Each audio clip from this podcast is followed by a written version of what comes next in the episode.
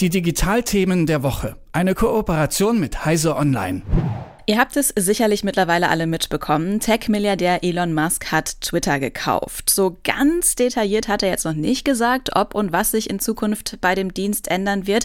Was er aber schon mehrfach betont hat, er will die Meinungsfreiheit auf Twitter schützen. Und das wird wohl so aussehen, dass Content-Moderation eher nicht so wirklich stattfinden soll, zumindest wenn es nach Elon Musk geht. Aber das könnte für ihn zum Problem werden, wenn Twitter auch weiterhin in der EU funktionieren soll, denn der Digital Services Act, der fordert Plattformbetreiber wie Twitter, aber eben auch Meta und Google auf, ihre Nutzerinnen vor schädlichem Content und Falschinformationen zu schützen.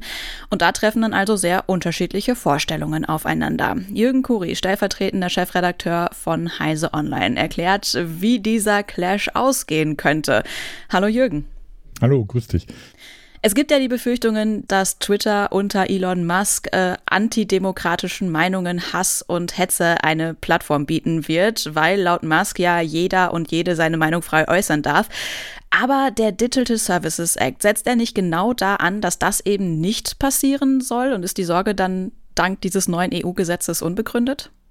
Naja, was letztlich dabei rauskommt, das, das muss man tatsächlich mal sehen. Also was so EU-Kommissare von aus der Kommission sagen, beziehungsweise diejenigen, die an Digital Service Act beteiligt waren, die zucken so virtuell mit den Schultern und sagen, ja, Musk kann da viel erzählen. Der Digital Service Act wird dann gelten und da wird er sich dran halten müssen. Und der sieht eben genau das vor, dass die Plattformen, vor allem die großen Plattformen wie Google, Twitter, Facebook äh, und so weiter, dazu verpflichtet sind, tatsächlich äh, schädliche Inhalte zu sperren, zu löschen, äh, Falschinformationen zu bekämpfen und äh, auch gegen Hass und Hetze im Netz vorzugehen.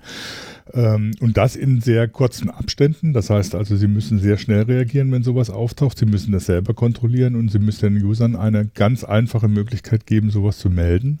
Und Sie müssen auch mit äh, sogenannten äh, vertrauenswürdigen Hinweisgebern zusammenarbeiten, also Leuten bzw. Organisationen, die so, sozusagen zertifiziert dafür sind, dass sie äh, sowas kontrollieren können und dann eben Hinweise an die Plattform geben. Das alles sieht der DSA vor mit hohen Strafen, gerade wenn die großen Plattformen äh, sich, nicht, äh, sich nicht daran halten und da wird sich Elon Musk und Twitter auch dran halten wollen, solange sie in Europa aktiv sein wollen.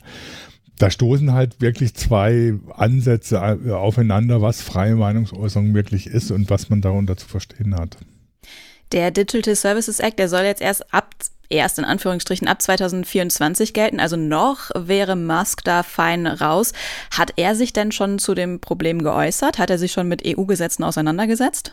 Ich glaube nicht. Ich glaube nicht, dass er überhaupt weiß, was der DSA ist. Äh, Soweit geht es bei ihm oft nicht, dass er dann tatsächlich ähm, mit allen Konsequenzen dessen sich beschäftigt hat, was er da so alles äußert, was man auch daran gesehen hat, dass er sogar Auflagen von der äh, amerikanischen Aktien, äh, äh, Börsenaufsichtsbehörde erfüllen muss, was er alles an Tweet absetzt.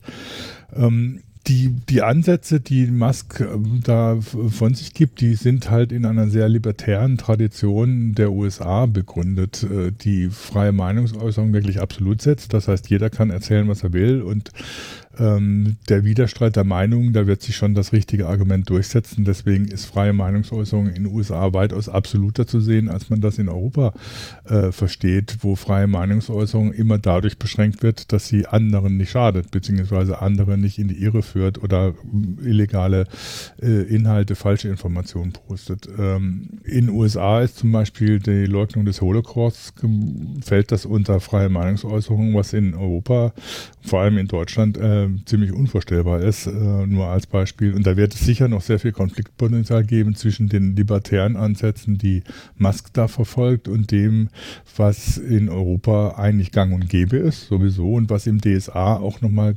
bekräftigt wird.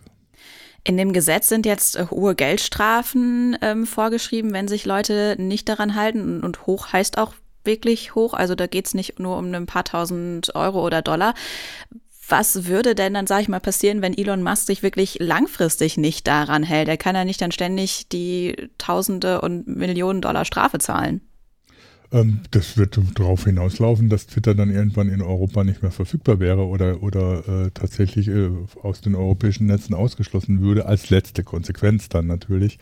Ähm, wie so ein Konflikt ausgeht, das äh, wird man dann sehen müssen, wie weit sich Musk darauf einlässt, beziehungsweise inwieweit er da tatsächlich äh, auf einen Konfrontationskurs geht man weiß bei Musk nie so genau, was dann tatsächlich dabei rauskommt, wenn er da mal äh, bei irgendwas loslegt. Das kann auch ganz schnell sein, dass er die Lust dran verliert und es weiterverkauft oder ähm, dass seine Investoren, er bezahlt das ja nicht alleine, sondern arbeitet mit Banken zusammen, Druck auf ihn ausüben, sich dann doch an bestimmte Regeln zu halten.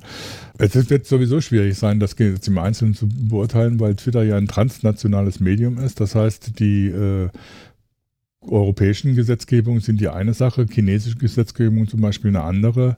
Ähm, da ist Twitter ja auch schon stark äh, eingeschränkt bzw. gesperrt.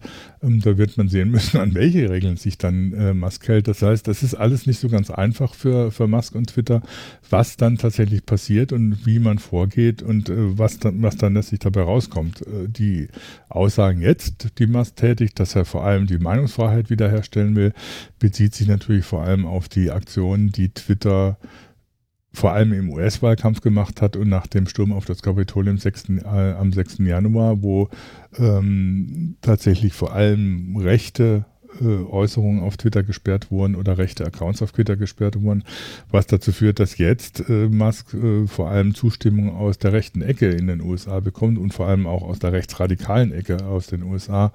Äh, ob ihm das so gefällt, das ist noch eine andere Frage und äh, das wird noch zu vielen Auseinandersetzungen auf jeden Fall führen. Dein abschließendes Fazit. Wird Musk und damit Twitter zu einem Problem für die EU unter dem neuen Digital Services Act und dass die EU sich, da, dass die EU sich dann ständig mit ihm auseinandersetzen muss? Oder wird äh, der Digital Services Act eher zu einem Problem für Twitter?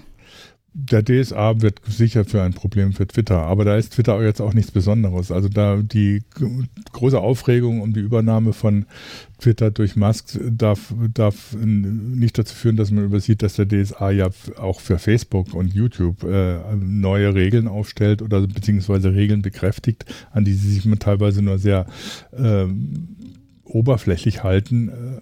Das wird für alle Plattformen zum Problem, beziehungsweise für alle Plattformen wird es neue, wird, wird es darum gehen, diese Regeln tatsächlich einzuhalten. Da wird Twitter gar nicht so besonderes sein, ob es jetzt Musk gehört oder nicht. Sagt Jürgen Kuri von Heise Online zu dem Konflikt oder möglichen Konflikt zwischen Twitter und dem neuen Digital Services Act der EU. Vielen Dank für das Gespräch. Ich danke dir. Die Digitalthemen der Woche. Eine Kooperation mit Heise Online.